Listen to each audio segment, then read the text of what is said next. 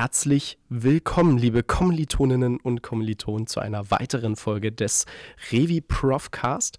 Mein Name ist Jesko Zagatowski. Ich darf wieder durch die Folge moderieren. Und heute freue ich mich darauf, dass wir zu Gast haben Professor Dr. Wiebke Brose, Lehrstuhlinhaberin für bürgerliches Recht und Sozialrecht hier an der Uni Jena. Guten Morgen, Herr Zagatowski. Schönen guten Tag.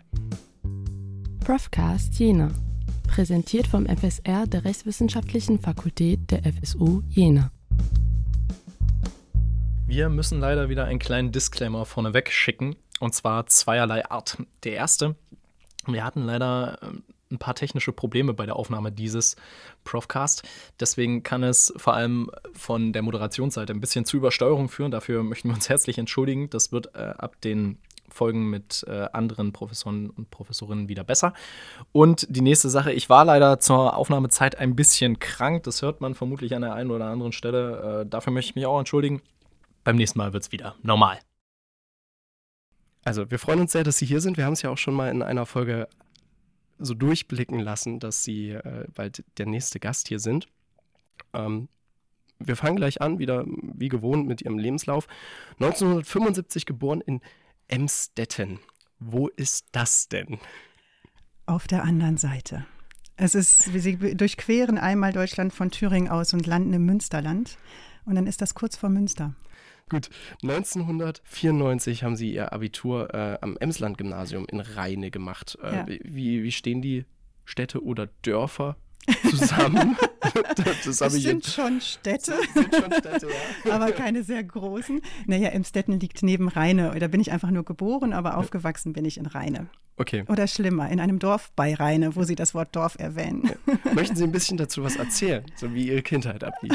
Meine Kindheit? Naja, also ähm, wie sie in einem Dorf so abläuft, äh, nicht allzu ereignisreich, würde ich mal so sagen.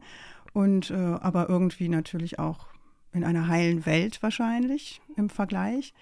Und äh, aus meiner Sicht manchmal etwas langweilig. Ja. In, inwiefern langweilig? Was hat da gefehlt, damit es nicht langweilig wird? Ach, was hat da gefehlt? Naja, mehr Angebote für Jugendliche einfach. Also ja. Rheine ist eine Stadt, die hat so, oh Gott, ich weiß es nicht genau, vielleicht 72, 75.000 Einwohner hatte sie damals. Das ist jetzt nicht sehr, sehr groß. Und äh, naja, es war auch nicht sehr, nicht sehr bunt aus meiner Sicht damals. Okay. So kann man sagen. Bunt im Sinne einfach von ähm, Vielfalt, viel, in jeglicher okay. Hinsicht. In, in jeglicher Hinsicht. Allerdings sollte jemand aus Rheine kommen, also ich möchte natürlich niemanden beleidigen, es ist schon eine lebenswerte Stadt. Hat sich bestimmt auch viel getan. In den Auf jeden Jahren. Fall. Nur für Jugendliche ist es manchmal etwas schwierig. Also doch nicht Fand so viel ich. getan. Nein, äh, war es schwierig. Oh mein Gott, ich merke schon, es wird gefährlich. äh, haben Sie, haben Sie irgendwie ähm, während Ihrer, Ihrer Schulzeit so, so, so nebenschulische Aktivitäten gemacht? Haben Sie Nebenschulische Aktivitäten. Ja, ich habe einen Sport ausgeübt, der mir überhaupt nicht liegt. Das war Handball, hat mir aber einfach sehr viel Spaß gemacht. Äh, Na, aber das ist doch das Wichtigste, äh, oder nicht? Vielleicht, ja.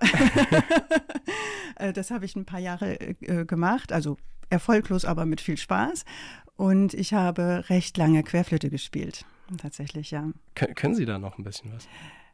Ich traue mich nicht mehr. ist, schon, ist schon zu lange her. Ich müsste nächstes Mal in der, in der Vorbereitung sowas mal vorher, vorher in Erfahrung bringen, damit sie dann gegebenenfalls gleich vorher die Anfrage bekommen, ob sie jetzt ein bisschen was ja, spielen können. Ja, das Gute ist, dass sie da vorher nicht dran gedacht haben. ja, und so eine Querflöte lässt sich, glaube ich, jetzt auch nicht so schnell auftreiben. Nee, liegt nicht überall rum. äh, okay, und Handball haben Sie, sind, die, sind Sie da selber draufgekommen oder gab es da so von Eltern Ah nein, nein, das waren einfach ein paar Mädchen in meiner Klasse, waren da in der Mannschaft und haben gefragt, ob ich mitkomme. Und dann bin ich mitgekommen. Es hat mir einfach Spaß gemacht. Okay. Es ist ja ein recht schneller Sport, das fand ich hm. schön. Mhm. Da ist, äh, na, da passiert viel. Ne? Es wird ja viel gelaufen und äh, es ist ereignisreich. Das hat mir Spaß gemacht. Auf welcher Position haben Sie da gespielt? Naja, also das kam drauf an. Ich rutschte je nach Jahrgang, wo man gerade ist. Ich bin ja wie man hier jetzt nicht sieht, aber jetzt nicht sehr groß gebaut. was für Handballer ja nicht ganz so typisch ist. Und ich habe, je nachdem, wenn ich in, der, in dem Jahrgang war, in dem ich zu den Älteren gehörte, habe ich auf halb rechts damals gespielt und sonst aber links außen, wenn ich wieder zu den Jüngeren, also je nachdem, ob man in der C, B-Jugend, A-Jugend war immer, ne, dann war man ja entweder Teil der Älteren oder der Jüngeren. Und äh, ja. Alles klar. Also Wann haben Sie da aufgehört? Naja, als ich dann in die A-Jugend kam, da habe ich, ähm, wie soll ich sagen, also es war einfach also ich war nicht gut genug, um meine fehlende Körpergröße zu kompensieren, wenn ich mal vorsichtig okay. okay. Und äh, ja, da habe ich dann irgendwann aufgehört. Okay, mhm. dann äh, in die A-Jugend, das war, wie alt ist man Auch da? fragen Sie mich nicht. 17, 18. Wahrscheinlich, ne? ich kann es nicht mehr sagen. Ich weiß nur, das war die, es war die A-Jugend, das weiß ich noch. Ja, ja. Äh, ansonsten, äh, Ihre Schulzeit, wie lief die ansonsten unspektakulär? Hat, hat Ihnen die Schule Spaß gemacht? Oh, das ist eine schwierige Frage. Also ich, unspektakulär ist, glaube ich, das richtige Wort. Also ich kann jetzt nicht sagen, dass ich äh, mich auf das Ende der Sommerferien gefreut hätte, weil ich endlich wieder hingehen kann. Äh, es war aber auch nicht so, dass ich gedacht habe, oh Gott, hoffentlich kommen bald die Sommerferien, weil ich es nicht mehr aushalte. Es war wirklich einfach etwas dazwischen. Es gab ein paar Fächer, die haben mir sehr viel Spaß gemacht. Das waren aber nicht so viele. Hm. Können Sie noch ein paar nennen? Ja, das waren also auf jeden Fall Französisch habe ich sehr gerne gemacht und Biologie tatsächlich. Französisch ist ja ein fantastisches Stichwort ja, gleich. Sie, Sie, sind ja geübt hier. Das ist klasse. Ähm, Sie haben von September 1994 bis Juli 1995 ja. äh, ein Au pair in Paris gemacht. Vielleicht ja. könnten Sie erst mal kurz erklären, was, was ist ein Au pair und warum Paris? Ähm, also als Au pair ist man im Prinzip so eine Art Babysitter und Mädchen für alles, wohnt meistens im Haus der Familie und kümmert sich dann eben um die kleinen Kinder und, äh, und macht vielleicht noch so ein bisschen Haushalt nebenbei. Das kommt so ein bisschen darauf an, wie viel Glück oder Pech man mit der Familie hat, in der man landet.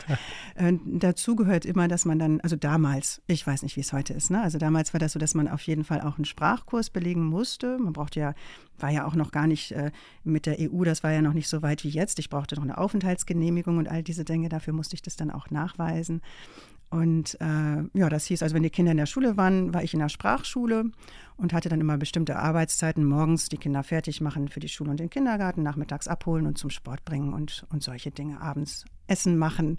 Also ja, wie so, wie so eine Art Kindermädchen, aber natürlich in, überhaupt nicht so gut. Ne? Das ist klar, weil man war ja frisch vom Abitur und äh, mhm. die Lebenserfüllung sah man nicht da drin, Kindermädchen zu werden, sondern eher rauszukommen das war das Ziel. Und da waren Sie dann in einer Familie fest? Genau, so. ich war in einer Familie für, das waren dann, glaube ich, zehn Monate, also das Schuljahr sind das dann ungefähr. Ja, da habe ich dann unterm Dach gelebt, hatte dann ein kleines Zimmer. War es sehr warm? Im Sommer schon. Haben Sie noch Kontakt zu der Familie? Nee, gar nicht. Also wir sind nicht im, im Bösen auseinandergegangen. Ja. Das lief noch eine Weile so ein bisschen mit dem Kontakt, aber irgendwann hat sich das verlaufen. Die hatten auch jedes Jahr ein neues Au-pair-Mädchen. Ah, okay. Also das war wirklich so, das, das, das war das Betreuungskonzept sozusagen. Okay. Ja. Ja, war jetzt nicht so, dass man da, also weder von meiner Seite noch von deren Seite, dass man so Familienanschluss haben wollte oder so. Okay. Es war eine, ja, irgendwie, also eine nette, aber eine Arbeitsbeziehung, kann man schon so sagen. Ich stelle mir das nämlich manchmal schon ein bisschen, ich hatte sowas nie gemacht, hm. etwas sonderbar vor, weil es ja doch eine sehr persönliche und auf eine gewisse Weise intime Beziehung ist, gerade in so einem Haushalt, in dem man mhm. reingelassen wird und dann da so das so professionell zu handeln, finde ich. Ja, mit 19 ist man ja sowieso alles andere als professionell. Und der, Sie haben völlig recht, das war, ein seltsam, war eine seltsame Situation phasenweise. Also, ähm, weil man ja Sachen mitbekommt, die, die einen nichts angehen, schlichtweg. Ne? Die man hat aus, aus, aus, die jetzt nicht schlimm sind. Aber es ist in der Tat, es ist ja sehr privat und man ist da mittendrin in der Privatsphäre. Und da muss man dann schon ein bisschen mm, schauen, wie man sich manchmal auch einfach ein bisschen, zu, dass man sich zurückzieht, dass das dass jeder so seinen Raum behält. Das fand ich manchmal auch herausfordernd, aber jetzt auch nicht, un, un, nicht also es ist schon machbar. Ne? Also man wie, lernt viel dabei, zwischenmenschlich, das ist sicher. Ja. Und wie waren die schulischen Erfahrungen da in Paris? Äh, naja, ich war ja nicht in der Schule. Ne? Also, also ich habe ja nur so eine Sprachschule gemacht. Ich musste ja nur, ja. also vernünftig Französisch lernen. Das war, die, war ja mein okay. Ziel sowieso. Okay, habe ich das ja, ein bisschen nee, nee, die, die Kinder, dazu. die gingen ja. normal zur Schule. Ja. Ich hatte ja schon mein Abitur, ich brauchte ja, ja. dann nichts mehr eigentlich. Okay, ich, da war gereicht. ich jetzt einfach gerade ein bisschen, bisschen neben der Spur.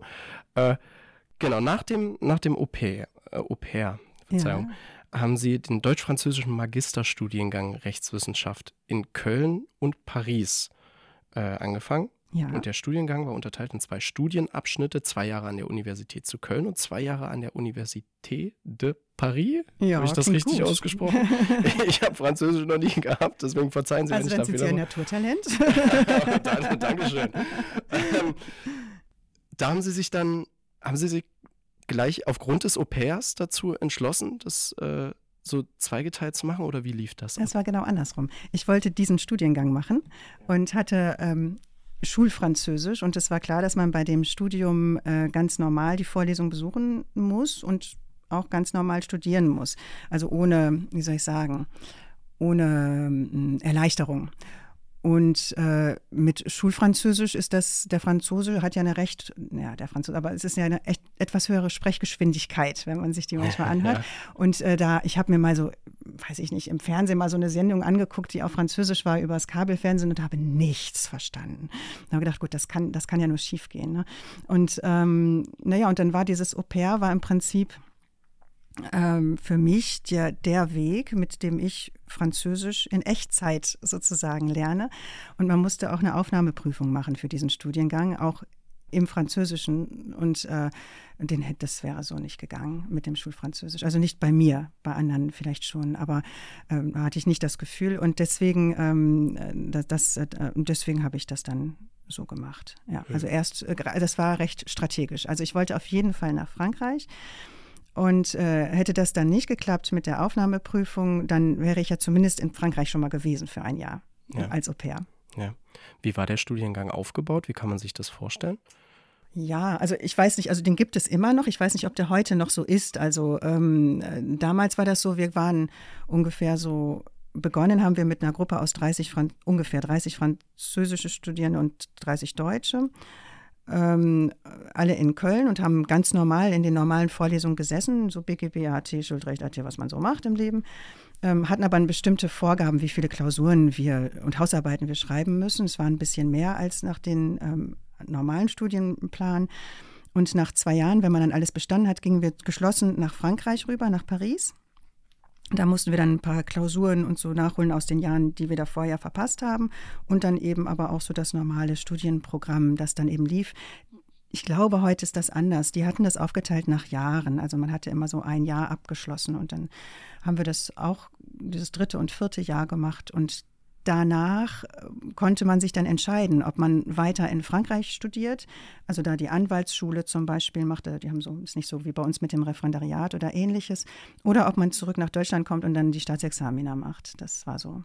Und sind die Rechtssysteme in Deutschland und in Frankreich derart vergleichbar, dass man da einfach das in einen Studiengang so kombinieren kann oder war das schon eine erstaunliche Mehrbelastung? Nee, gerade nicht, deswegen war es ja. ja, spannend. Ja. Also es ist ja, Fra Französisch ist ja der romanische Rechtskreis, der ist eben ganz anders geprägt als unserer, ähm, also eine andere Wurzel und ähm, die Ergebnisse sind, Ergebnisse sind erstaunlich häufig dann doch dieselben, ne? nur der Weg dahin ist anders und auch die Art zu studieren war zumindest damals sehr anders. Diese Falllösung, die wir so haben, das, das gibt es da eher selten. Also da, äh, ich weiß nicht, ob das heute noch so ist. Wir mussten immer sogenannte Commentaire d'arrêt schreiben. Das heißt, man hat so Urteile bekommen und musste die kommentieren nach einer bestimmten formalen Vorgabe, mehr oder weniger. Okay. Also recht anders. Oder man durfte eine, einen kleinen Aufsatz zu einem Thema schreiben, das aber auch recht streng formalen Kriterien folgen musste. Und das, den, die Falllösung gab es erst so später und auch nicht in allen Fächern, eher so vereinzelter. Das war, das ist recht. Und da ist die dann wiederum nicht so wie mit uns, wie mit uns. Das klingt ja gut, wie bei uns, also in Deutschland. Also diese klaren Subsumptionstechniken gibt es da so nicht. Das ist ein bisschen freier wiederum. Dann ist das, halt anders. Das ist unglaublich interessant, weil ich finde gerade, wenn man ausschließlich in Deutschland studiert mhm. und da Rechtswissenschaft studiert, wirkt das ja alles relativ alternativlos, was wir hier machen. ja. Und ich weiß, das ist eine, eine, sehr schwierige Frage, sowas so ganz basal runterzubrechen, aber kann man irgendwie grundlegend äh, versuchen zu erklären, was da die wesentlichen Unterschiede sind zwischen dem deutschen und dem französischen System? Oh mein Gott, wenn ich das jetzt mache, äh, dann, dann kann ich ja nur was Falsches sagen. Ne? Meinen Sie jetzt das äh, da, da, sozusagen die, die Rechtsordnungen oder meinen Sie das äh, Studium mehr oder die Herangehensweise?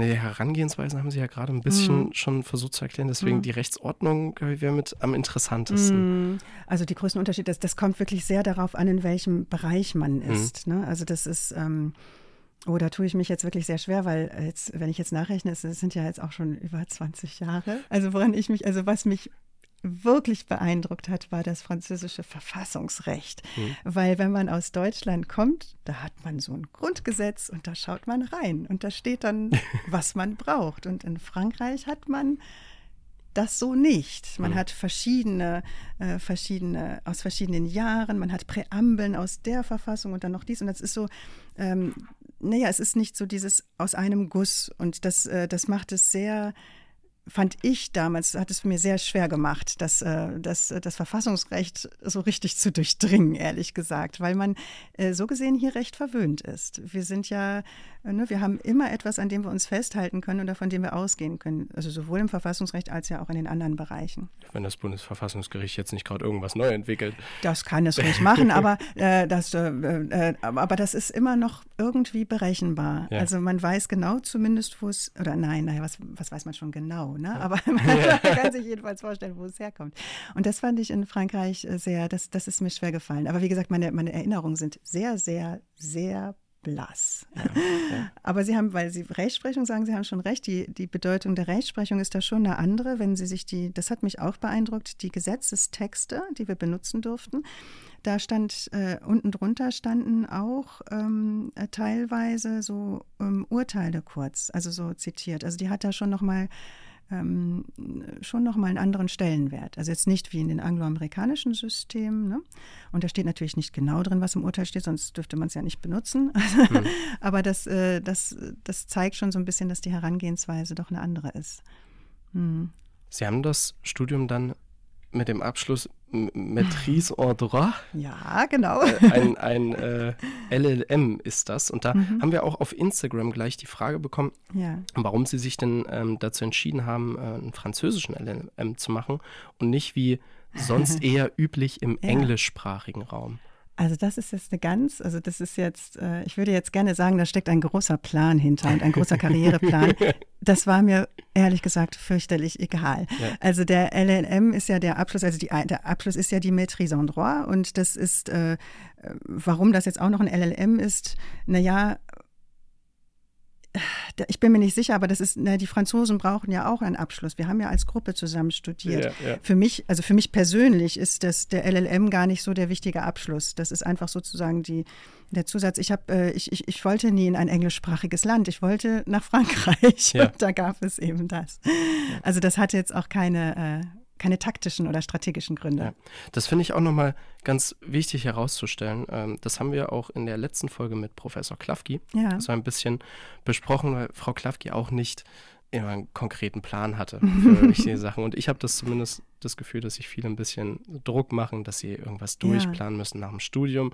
Und wenn selbst erfolgreiche Professorinnen das nicht hatten, dann glaube ich, dann muss man das selber für sich auch nicht immer nein, machen. Nein, nein, nein. Also es ist, also meistens sehen die Lebensläufe so im Nachhinein so, so folgerichtig aus, wenn man von hinten darauf drauf guckt. Aber bei den wenigsten ist das ja wirklich von Anfang an, es gibt ja viel zu viele Zufälligkeiten. Das, das ja. ist sicherlich so. Ich meine, es ist jetzt nicht so, äh, dass ich so völlig planlos so durch die, durchs Leben gelaufen bin, aber so konkret, also ich hatte schon überlegt, es sollte irgendetwas sein, naja, wo nachher irgendwie etwas rauskommt, dass ich nicht irgendwie, ich möchte schon einen vernünftigen Job in Anführungsstrichen nachher finden können ne? Mhm. je nach Markt, Arbeitsmarktlage und all diese Dinge. Aber äh, so ganz durchgeplant war das nicht. Das ist richtig. Das war schon auch äh, Neigungs, äh, Neigungs äh, motiviert sozusagen. Daran anknüpfend gab es auch gleich noch äh, ja. die Frage, warum Sie sich nicht noch für einen deutsch-französischen Magister entschieden haben, aber das ist doch genau das, was ja, Sie da hatten, ich richtig? denke auch. Also, Hatte ich bislang ja, gut, so verstanden. Gut, also, oder, oder vielleicht war die Frage, ob ich, nee, weiß ich nicht, was die Frage genau meint. Das, ähm, das, nee. Vielleicht auch einen deutsch-englischen Magister, aber. Noch zusätzlich, ja. das, dann hätte ich ja ewig Den, studiert. Das, das hätte mir zu lang gedauert, und das gesagt. ist auch tatsächlich wieder eine fantastische Überleitung da. Sie haben ja vier Jahre lang diesen Magister ja. äh, gemacht, eben bis 99. Ja. Und dann 2003, vier Jahre später, ihr erstes juristisches Staatsexamen in Köln erhalten. Also das ist ja jetzt nicht ewig lange, aber ja aber schon, schon, lang. schon drei Jahre länger als Regelstudienzeit Sicher. in Anführungszeichen. Ja, ja, äh, das, das, klingt jetzt viel böser, als es gemeint ist, aber Aha. warum hat das nochmal so lange gedauert? Das hat einfach so lange gedauert, weil zwei Jahre so ganz raus, das war schon lang. Also ja. wir haben natürlich in den ersten zwei Jahren viele Scheine gesammelt, das ist klar. Aber das alleine für die Examensvorbereitung reicht ja nicht. Und wenn, also zumindest bei mir war das, die zwei Jahre dann nochmal ganz weg, dann fängt man so ein bisschen bei Null wieder an, hm. ehrlich gesagt. Also, ja, das kann man sich gut vorstellen. Weiß ich nicht, es ging sicherlich nicht allen so, aber mir ging das so. Ja. Und ähm, haben sich diese, diese insgesamt acht Jahre, haben die sich gestreckt oder waren das, haben sie gerne studiert? Ach je, das sind aber schwierige Fragen. Ja. manchmal ja, manchmal nein, würde ich sagen. Ja. Das war schon, ähm, äh, ja. Ach, so wie jeder Student oder jede Studentin, denke ich mal, ähm, gab es ja auch Bereiche, die ich äh, mehr oder weniger interessant fand. Die Examensvorbereitung fand ich jetzt zum Beispiel überhaupt nicht schön. Das hm. kann ich, glaube ich, so hm. sagen. Also da äh, hielt sich so, so, meine Freude in Grenzen. Ich fand auch die Zeit in Paris sehr, sehr anstrengend. Also das äh, Studium fand ich wesentlich anstrengender als in Deutschland. Das ist ein ganz großer Unterschied gewesen. Ich hatte das Gefühl, man stand, also das war so unter Dauerdruck so. Aber ähm, also am meisten Spaß hatte ich sicherlich in den ersten zwei Semestern, zwei, drei Semester, würde ich sagen. Das war so die schönste Zeit im Studium. Mhm. Was haben Sie da so gemacht? was man so macht als Student. Was man so macht als Student, ja. also nicht im Kämmerlein gehockt und die ganze Zeit. Ich äh, habe gelernt. schon auch gelernt. okay. Aber ähm, naja, Köln ist, eine, also ich mag die Stadt sehr und sie ist sehr lebendig. Und äh, ja. Wenn Sie das jetzt so einschätzen müssten, wie viel Zeit haben Sie denn so am Tag mit Lernen verbracht? Ah, oh Gott, also da stellen Sie mir aber eine Frage.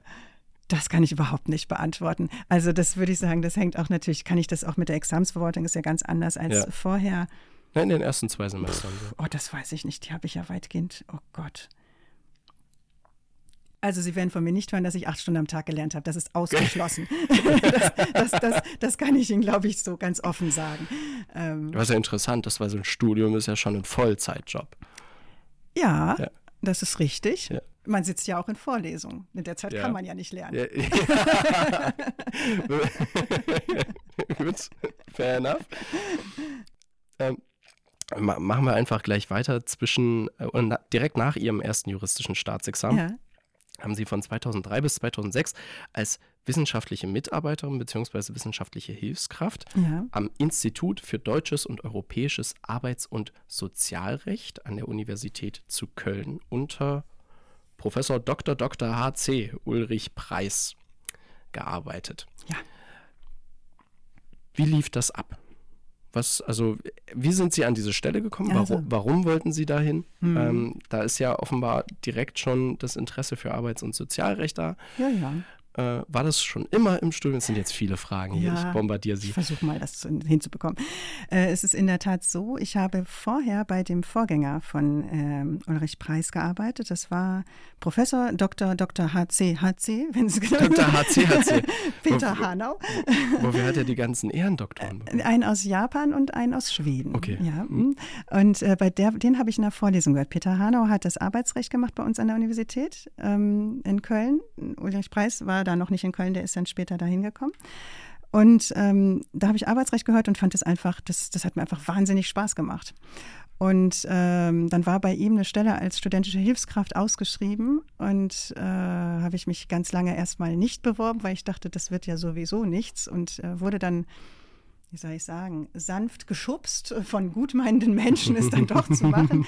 Und es hat dann eben funktioniert und deswegen war ich dann als studentische Hilfskraft bei Peter Hanau und ähm, der ist dann emeritiert und dann kam sein Nachfolger Ulrich Preis. Und der hat mich dann als wissenschaftliche Mitarbeiterin dann später übernommen, so gesehen. Das war äh, großes Glück, würde ich behaupten. Also, weil es hat mir einfach sehr viel Spaß dort gemacht. Da, das fand ich schon schön. Da war dann so eine Bibliothek und da saß man dann die ganze Zeit. Gut, das klingt jetzt irgendwie blöd, ne? aber ich fand es schön, in so einer Bibliothek zu sitzen und oh, vor mich hinzuarbeiten. Oh, ich, ich glaube, da können schon ziemlich viele ähm, das nachvollziehen. Gerade so Bibliotheken haben ja schon auch einfach was Schönes an sich. Ähm, was ich ihm einmal aufgeschrieben habe, das ja. hat jetzt gar nichts mit Ihnen groß persönlich zu tun, aber mhm. ist vielleicht vor allem auch so interessant für äh, Leute, die eher in Jena studieren, ja. weil Sie ja an einem Institut gearbeitet ja. haben. Und das kennen wir ja hier nee, nicht so stimmt. wirklich. Äh, bei uns heißt das, hm. denke ich, Lehrstühle. Ja, ja, ähm, ist richtig. Wissen Sie, wo da der Unterschied ist? Ist das einfach nur eine Begrifflichkeit? Hm. Das sind so ein bisschen, also, oh je, hoffentlich erzähle ich jetzt auch nichts Falsches. Ja? Also, das sind so ein bisschen Traditionen letztlich. In, in, in an, die, an der Kölner Universität, also an der Rechtswissenschaftlichen Fakultät, ist es so, dass ich glaube fast, jeder Lehrstuhl hat mehr oder weniger ein Institut. Das sind einfach größere Strukturen. Die sind so ein bisschen in sich abgeschlossen. Wir haben hier ja auch ein Institut für Notarrecht zum Beispiel. Das gibt es ja durchaus. Ne? Aber das ist nicht so, ähm, da war das wirklich, in Köln war das so, dass wirklich Institut bedeutete, war gleich, also bedeuten mit Professor, mit Lehrstuhl. Und das war, die hatten dann auch eigene, also in sich geschlossen, die waren so in sich geschlossen, auch räumlich, jetzt nicht so wie hier, dass so alle auf ah. einem Gang sitzen und, ähm, und hatten auch immer eine kleine Bibliothek. Also dann eben in dem Institut für Arbeits- und Sozialrecht war halt eine ganz wunderbare arbeits- und sozialrechtliche eigene Bibliothek. Das ist natürlich ähm, kostenmäßig ja. schon nicht unerheblich. Ähm, aber das ist nicht an allen Universitäten so, also nicht an allen rechtswissenschaftlichen Fakultäten. Für mich war das umgekehrt eher ähm, ungewohnt aus diesen kleinen Institutsstrukturen, die ja immer doch so kleine Inseln sind eigene, so rauszukommen und äh, die Lehrstühle. Aber ich glaube, das gängigere Modell ist das, was wir hier haben. Aber da bin ich mir ehrlich gesagt gar nicht so sicher. Ich kenne ja jetzt eigentlich nur diese beiden. Ja, ja also ich meine, das, ich kann mir das jetzt auch nur so vorstellen, dass das dann gängiger ist, weil das andere, das stelle ich mir so einen großen Kostenfaktor vor. Das ist sicherlich so. Man hat ja viele Doppelungen dann ja. auch. Ne? Aber es ist natürlich für die Arbeit war das natürlich fantastisch. Man ja. ging einfach aus dem Büro raus gegenüber ins, in die Bibliothek, ja. holt sich seinen Stapel Bücher und setzt sich wieder. Also das war schon, äh, war schon schön. Vermutlich dann auch einfach nochmal ein ganz anderer Bestand als dann so eine Bibliothek für normale Studentinnen und Studenten. Na, ist, ist, ist halt spezialisiert genau. dann, ne? Genau. Und wie kam Ihr Interesse zum Arbeits- und Sozialrecht? Worauf gründete sich das? Ach na, das sind ja auch so Zufälligkeiten. Also ich, es, es, hängt vielleicht ja dann doch immer auch ein bisschen mit den Menschen zusammen, die man kennenlernt. Also ich fand damals eben den, den Peter Hanau, die, die Vorlesung, ich hat mir einfach wahnsinnig, der war selbst auch so begeistert davon, das hat man gemerkt. Das steckt ja so ein bisschen an. Und was mir daran wirklich gefallen hat, war, dass es ja doch sehr lebensnah ist. Also das kann man sich so unmittelbar vorstellen. Also ich habe immer gearbeitet während des Studiums nebenbei und das, das, das leuchtete mir alles recht schnell ein, dass die ja. Fragen wichtig sein können. Ja. Deswegen bin ich da so gelandet. Mhm. Ich bin in dem Thema jetzt nicht äh, sehr drin, deswegen ja. verzeihen Sie mir da die oberflächlichen Fragen. Gibt es da was, was Sie ganz speziell interessiert, was da so Ihr Interesse am meisten ein Feuer entfacht. ein Feuer entfacht. Gut, so weit würde ich jetzt nicht gehen. Also, aber ähm, ach, ehrlich gesagt, das, das kann sich, also ehrlich gesagt, was ich daran am spannendsten finde, also ganz besonders so gesehen, also auch nochmal am Sozialrecht, da bin ich dann ja erst später reingerutscht, kann man so fast sagen, äh, ist, dass das so, ähm, so gesehen sehr lebendig ist und immer in Bewegung.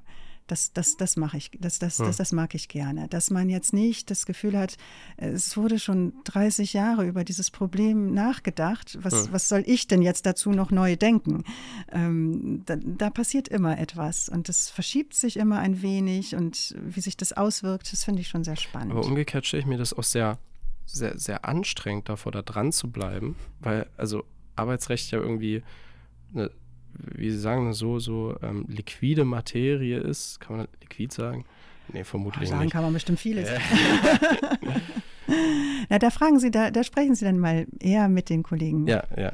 Fischer und Seifert. Okay, genau. Ich glaube, die sind da mehr drin. Ja, Sie, stimmt. Sie sind ja eigentlich auch hier Sozialrechtslehrstuhl. Ich bin eigentlich Sozialrechtslehrstuhlinhaberin, ja. richtig. Ich bin ja nur mit dem Arbeitsrecht gestartet. Ja, ja, ja. Sie haben dann aber wenn, wir da trotzdem nochmal beim Arbeitsrecht bleiben, immerhin 2006. Mögen Sie das Sozialrecht nicht, ich, Herr ich habe Sozialrecht ehrlicherweise noch nicht besucht. Ja, ich habe sogar, hab sogar einen sehr guten Freund, der Sozialrecht bei Ihnen das reicht nicht. Mehr als, mehr als gut findet. Aber da haben Sie schon recht. Ja, der, äh, der bequatscht mich auch immer, dass Sozialrecht sehr wichtige und tolle Sache ist. Recht hat er. ja, das wird ihn jetzt freuen zu hören. Ähm, Sie haben 2006 eine Dissertation geschrieben. Ich, ja, im Arbeitsrecht. Gut, ich, ich okay. Mich, da kann ich jetzt, an, Sie haben recht. An Ihrem Lebenslauf auf. Und ja, zwar ja. mit dem Titel ja. Der präventive Kündigungsschutz bei betriebsbedingten Kündigung. Vergleich von Entwicklung und Stellenwert im deutschen und französischen Kündigungsrecht. Okay, gut. Das stimmt. Die, diese Dissertation habe ich geschrieben. das, das, klingt jetzt irgendwie ein bisschen. bisschen Arbeitsrechtlich? Nee, nee das, das selbstverständlich auch, aber ja. es klingt so ein bisschen, als würden Sie das bereuen. Nein, nein, nein, nein. Ich habe das ja gerne gemacht. Das, äh, nein, nein, das, äh, nein, bereue ich nicht. Also, aber in der Tat, bis, bislang klingt es ja ein bisschen so, als würde ich tatsächlich äh, nur Arbeits, aber bis dahin habe ich es ja auch nur gemacht. Ja. Sie haben völlig recht. Aber das wäre ja sehr interessant dann, vielleicht ja. kommen wir da im Laufe des Gesprächs noch dazu, wie wie es dann auf einmal doch in die andere Richtung geht. Aber so anders ist das ja vermutlich auch nicht. Oder? Ja, ja, schon ja anders. Hm. Schon öffentlich-rechtlicher. das halt. kann man wohl sagen. 2007 ja. haben Sie dann Ihr zweites juristisches Staatsexamen ja. gemacht. Also auch erst Dissertation, dann zweites Examen? Naja, ich habe die Dissertation mit reingeschleppt ins ja. Referendariat. Das möchte ich offiziell nicht empfehlen. Mhm. also es war nur so, dass ich irgendwie einfach weiter wollte. Also ich hatte irgendwie keine Lust jetzt, dass das alles so ewig dauert. Und darum habe ich gedacht, wenn ich jetzt mit dem Referendariat beginne, dann schließe ich die Doktorarbeit schneller ab, weil ich mich selbst unter Druck gesetzt habe damit. Das war eine mittelprächtig schlaue Idee. das mit dem Druck hat gestimmt. Richtig angenehm war das natürlich nicht. Geht, aber ich würde es nicht empfehlen empfehlen. Ist schon sinnvoller, sich auf eine Sache zu konzentrieren. Okay, stellen wir das nochmal ganz aktiv hier raus für alle, die sich äh, dazu entscheiden sollen. Die, erwägen, genau. Gro großer erhobener Zeigefinger tut es nicht. Naja, es geht ja. Also es, es hat ja funktioniert, aber es ist, ja. Fragt sich, was man, man für ein Leben haben möchte. Man, ja, also man muss es nicht machen, würde ich sagen. Und das haben Sie am äh, Landesjustizprüfungsamt Düsseldorf genau. gemacht. Genau. Ähm, Vielleicht auch so Thema Referendariat. Mhm. Wo, wissen Sie noch, wo haben Sie Ihre Station gemacht? Was ähm, hat Sie da? So, hat Sie da auch das Arbeitsrecht interessiert? Selbstverständlich. also erstmal, wie fing das denn an? Also erstmal war ich, wie alle, mussten wir in die ordentliche Gerichtsbarkeit. Ganz normal, da war ich am Amtsgericht Köln. Also ich habe mein Referendariat in Köln gemacht. Das ist nur, dass das Prüfungsamt dann in Düsseldorf ist. Ne? Also Amtsgericht Köln war ich dann war ich, was war denn danach? War die Staatsanwaltschaft. Oh, da war ich bei der organisierten Kriminalität. Also zufällig, aber mhm. das war natürlich interessant, wenn man sieht, wie groß diese Aktenberge sind, bei denen, wenn die Telefonüberwachung abgetippt werden. Das ist ja unglaublich. Also das hat ja irgendjemand, ich weiß nicht, ob das heute noch so ist, aber es war wahnsinnig viel. hoffentlich wird es nicht mehr abgetippt. Ich weiß es nicht. ja. Auf jeden Fall, äh, das war schon äh, und insgesamt natürlich spannend. Ähm, dann war ich, ich weiß nicht mehr, wie lange die Anwaltsstation war. Die war, ich, vielleicht waren das so neun Monate, die war recht lang.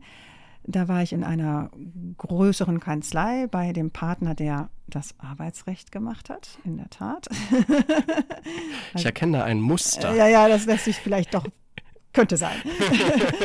Und dann kam die ja, dann kam die, ähm, die Wahlstation, die habe ich bei einer sehr großen amerikanischen Kanzlei gemacht, auch im Arbeitsrecht, weil ich einfach mal sehen wollte, wie die so sind, wie das da so läuft. Also so hundertprozentig sicher war ich mir noch nicht, was ich mache. Also hatte schon eine Tendenz, aber so ganz sicher nicht. Und das hat mich mal interessiert, da mal so reinzuschnuppern. Ja, hm. ja das waren so meine Stationen. Ja. Und dann 2014 mhm haben Sie Ihre Habilitation an der Universität zu Köln gemacht. Ja. Mit der Habilitationsschrift Die Haftung für Verkehrspflichtverletzungen und unternehmerische Tätigkeit, die Auswirkungen von Pflichtendelegationen im Unternehmen. Ich möchte anmerken, kein Arbeitsrecht. Kein, genau, das, das ist jetzt meine nächste Frage. Das ist ja dann auch schon äh, Schuldrecht, ist das dann? Man, man, kann es, äh, ja, es hat schon was mit gesetzlichen Schuldverhältnis vielleicht ja. auch zu tun und so. Ja, ja, ja Verkehrspflichten, richtig. Mhm. Ist schon klassisches Zivilrecht. So. Wie kamen Sie auf das Thema? Ja, das ist eine schwierige Frage.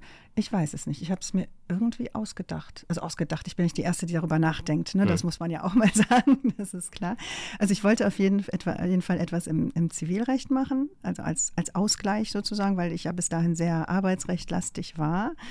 Und, und was mich daran interessiert hat, war, dass, weil das, also, weil das so, ein, so ein Schnitt ist sozusagen, ja auch ein Schnitt durchs Unternehmen. Also im Detail, ähm, also äh, im, ja, im, Detail werde ich Ihnen das, das will ja kein Mensch wissen, aber es ging schon teilweise auch so um, um Vorstandshaftung, aber auch um Haftung nach dem SGB VII. Da war ich dann schon so ein bisschen im Sozialrecht, auch ein bisschen die Haftung von leitenden Angestellten. Das war dann so ein bisschen Arbeitsrecht, aber eben auch, was ist die Verkehrspflicht? Und ähm, das, das hat mich, das fand ich interessant, weil es dadurch vielfältig wurde, einfach für mich jetzt. Zwischen ähm jetzt ihrem zweiten Examen mhm. und der. Habilitation ging ja noch ein bisschen Zeit. Ja. Äh, da kommen wir auch gleich noch drauf zu sprechen. Mhm. Was ich aber zuerst ganz interessant fand, ja. äh, Sie haben 2014 mhm. die Habilitation geschrieben ja. oder vollendet. Ja. Aber 2013 wurden Sie schon zur Universitätsprofessorin ernannt. Ja, das, das, das geht in der Tat. Allerdings, ähm, die Universitäten können ja, oh Gott, wie das jetzt formal alles genau ist. Hm bevor ich jetzt was aber jedenfalls ging das. Also man braucht ja nicht zwingend die äh, Habilitation, man kann ja auch eine habilitationsäquivalente Leistung zum Beispiel haben. Und das kann die Berufungskommission entscheiden, dass sie das so ansieht, dass das, was man bis dahin gemacht hat, ausreicht also jetzt ganz grob dargestellt, mhm. ne, ausreicht dafür, dass man an ihrer Universität äh, Professorin wird. Mm, das ist richtig. Allerdings ähm, äh, war die Habilitation schon so weit, dass klar war, die, schreibe ich jetzt zu Ende. Ich hätte mich sehr geärgert, wenn ich das nicht zu Ende gebracht hätte. Die war, als ich, also das, die Habilitation ist ja dann auch noch, die war dann auch schon eingereicht, also nur das Verfahren war noch nicht ganz beendet. Also das muss ja dann noch einen Vortrag halten und so weiter. Hm. Ne? Hm. Okay, dann springen wir nochmal zurück, unmittelbar ja. nach ihr nach ihrem zweiten juristischen Staatsexamen, mhm. äh, waren sie auch wissenschaftliche Mitarbeiterin weiterhin an dem Institut in Köln mhm. und dann ab 2008 akademische Rätin. Ja, das war ein großer Aufstieg. Das, das klingt nach einem riesigen Aufstieg. Was ist das? Das ist genau dasselbe. Also ich, meine Arbeit war in keiner Weise anders. Ich wurde einfach verbeamtet. Oh, also es gab da okay. die Möglichkeit der Verbeamtung zu der Zeit. Und äh, ähm, ja, da, da gehörte ich dann dazu, die mitverbeamtet verbeamtet wurde zu dem Zeitpunkt. Und äh, aber ich habe genau dasselbe weiterhin gemacht. Das ist eines der großen, Privilegi der großen Privilegien eines, eines Staates, sich solche hochtrabenden äh, Titel auszudenken für, für, für, wissenschaftliche Mitarbeiter. Äh, ja, also ja, vielleicht. Ja, akademischer Rat, ich habe das so gelesen und gedacht, ja. hui. Ja, da hat sie was geschafft, ne? was ist denn da passiert? Nein, nein, das ist einfach, das ist also die Tätigkeit, also äh, ich, äh, ja, war einfach dieselbe letztlich. Okay, mhm. okay.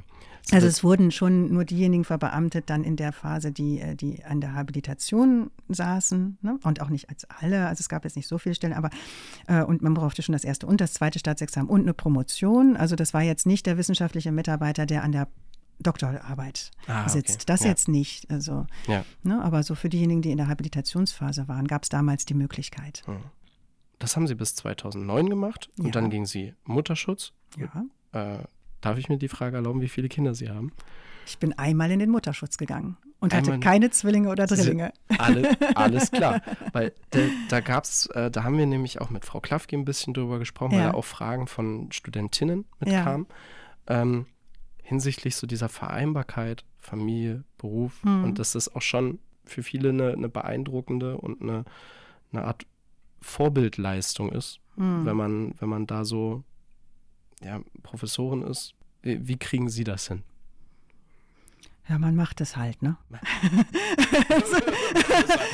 also, das ist, ja, also das ist, äh, äh, wissen Sie, das machen ja ganz viele andere Frauen auch. Es gibt so viele Anwälte, also wenn wir jetzt aus von unserem Berufsfeld sprechen, ja. Anwältinnen oder, oder Richterinnen, Staatsanwältinnen, Unternehmensjuristinnen, die machen es ja auch alle. Also ja. Äh, das ist, ähm, man muss ja, ähm, ja, weiß ich, ja. man organisiert sich natürlich okay. ein bisschen besser. Ich, ich ja. glaube schon, ich hatte schon den Eindruck, äh, das klingt jetzt vielleicht ein bisschen böse, aber mh, mm, als mein Sohn da war, da war ich doch äh, in vielerlei Hinsicht konsequenter, was äh, das Arbeiten betraf. Also man, äh, vorher war das schon so, man konnte so den ganzen Tag an der Uni verbringen, äh, aber man konnte da auch Zeit so vor sich so durch die Hände rieseln lassen. Ja? ja? Also man konnte auch noch mal einen Kaffee trinken oder so. Also jetzt nicht so, dass also ich möchte jetzt kurz klarstellen, nicht weil man kein Kind hat, äh, äh arbeitet man nicht. Das ist natürlich völlig falsch. Aber es, es war, äh, aber natürlich geht man mit seiner Zeit ein bisschen lässiger um und das ist ja auch richtig so. Das ist ja, ja auch völlig in Ordnung. Aber als dann mein Sohn da war, war ich natürlich sehr äh, getaktet und äh, dann geht man eben mittags dann vielleicht eben nicht Mittag mit den anderen mitessen, sondern hat was dabei und macht dann weiter, weil man weiß, demnächst muss ich halt das Kind aus der Kita abholen. Das ist dann halt so. Hat halt alles so seine Zeit. Da leidet vermutlich auch ein bisschen das Sozialleben drunter, oder nicht? Oh, ich glaube, da können Sie jede Mutter fragen. Also das, das, das, ist, das ist dann so ein bisschen so. Aber äh, das ist ja auch nicht schlimm. Ich bin ja nicht mit 16 Mutter geworden, sondern mit 34. Also ich hatte vorher schon auch einiges an Sozialleben und Freizeit. da kann man auch mal ein bisschen Da kann man auch ein paar Jahre dann. verzichten dann.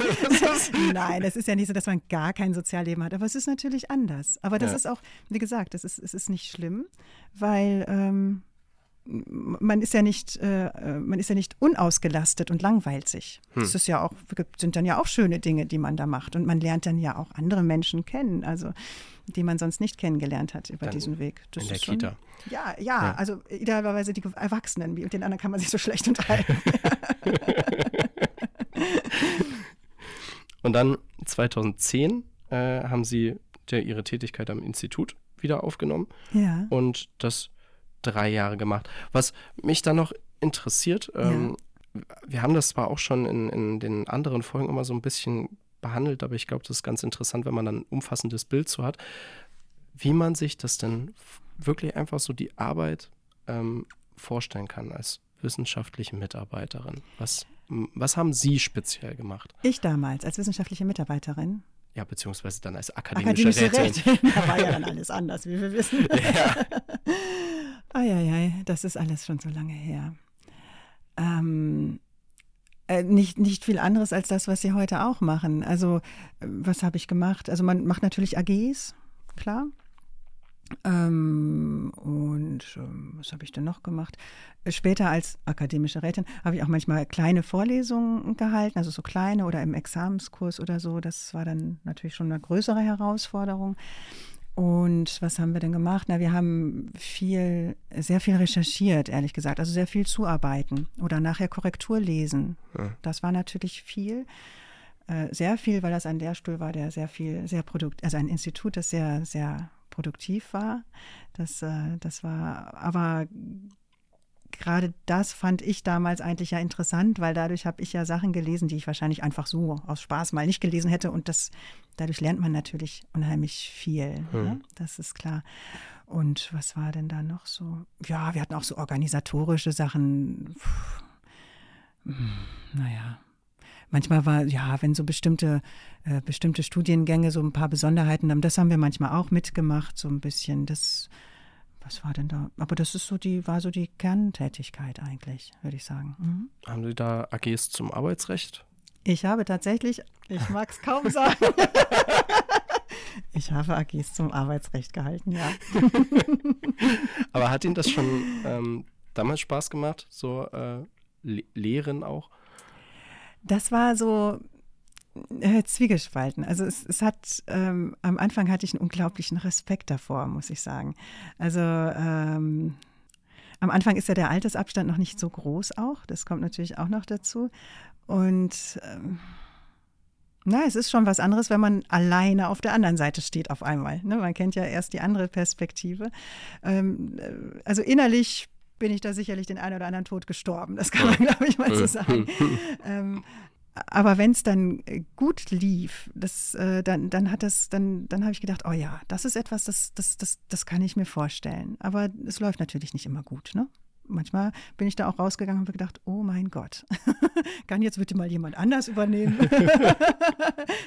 also das, äh, da musste ich schon auch erstmal einiges lernen. Wie, wie sehr ist die ähm, Verbindung zwischen so einem Dozenten oder auch einer AG-Leitung äh, und den Studentinnen und Studenten, die da sitzen. Wie professionell ist das oder wie sehr ist man denn dann am Ende des Tages tatsächlich an deren Erfolg interessiert? Oh, das denke ich mal, das, das kommt auf den Einzel, auf den Einzelnen. Also bei, ich weiß nicht, ob das bei, bei Ihnen?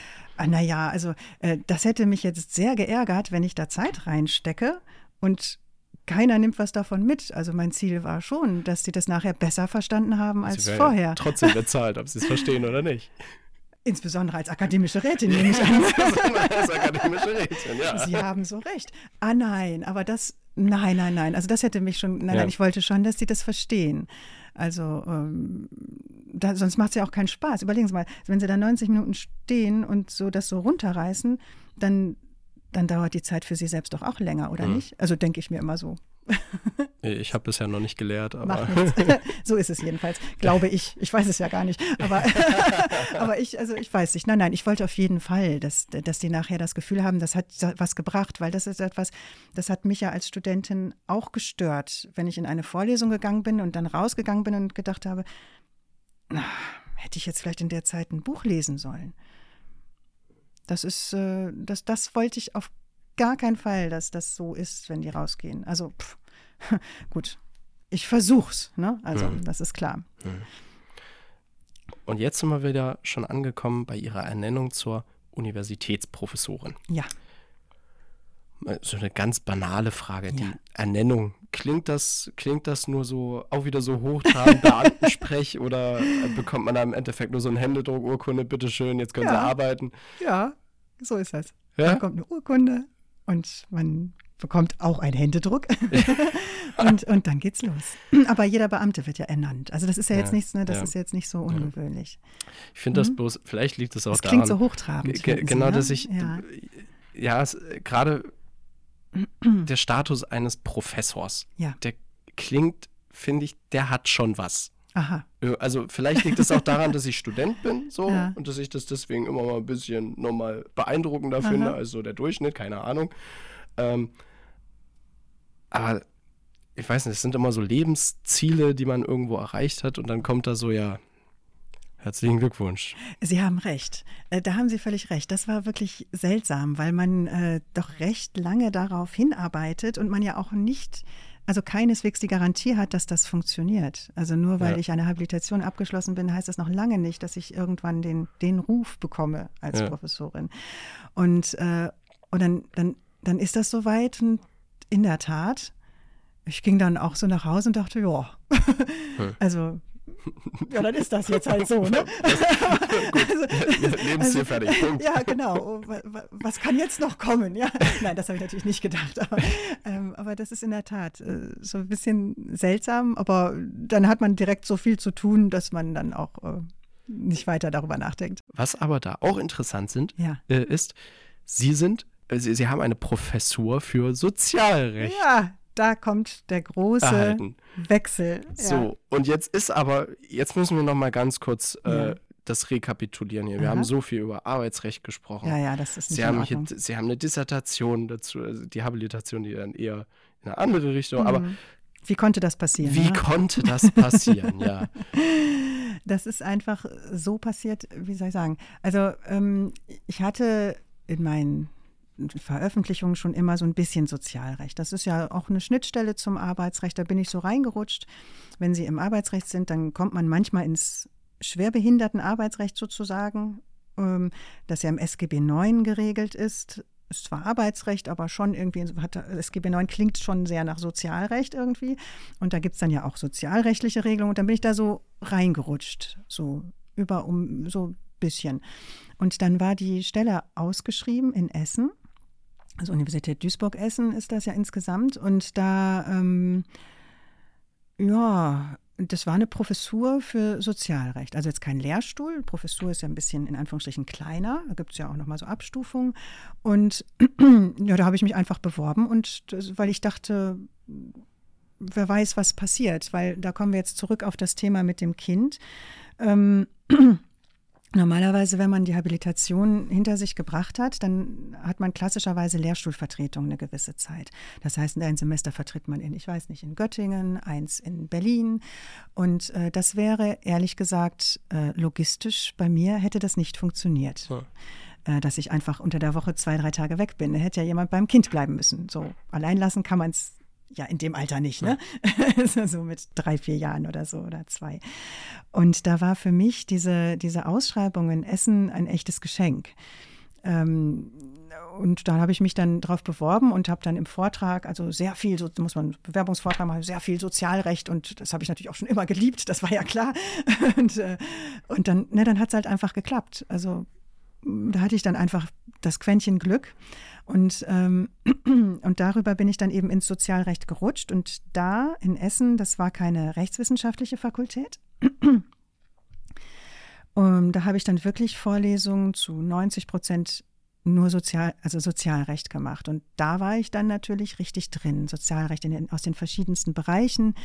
Äh, habe mich da auch ein bisschen einarbeiten müssen, natürlich in einige Bereiche. Und da war es dann passiert. Was war das für eine Fakultät stattdessen? Äh, das ist eine bildungswissenschaftliche Fakultät. Ah, okay, mhm. also die ganzen Erziehungswissenschaftler haben Sie Zum Beispiel, genau, da waren viele Erziehungswissenschaftler und in Essen kann man soziale Arbeit auch da an der Universität studieren und ich hatte ganz viele soziale Arbeit, mhm. also soziale mhm. Arbeit hatte ich da. Mhm. Und das war mh, hm, für mich ausgesprochen interessant, weil viele von denen schon gearbeitet haben oder nebenher gearbeitet haben. Und da kamen natürlich Fragen die hätte ich mir gar nicht ausdenken können, weil hm. ich ja in der Praxis nicht tätig bin. Ja. Und da habe ich sehr viel gelernt. Das, das kann man, glaube ich, so sagen. Und zur Erziehungswissenschaftler und mhm. Wissenschaftlerin kommen ja auch immer noch in ihre jetzigen Vorlesungen formuliert. Ja, das ist der rote Faden. Ne, da, ist der, da ist der rote Faden.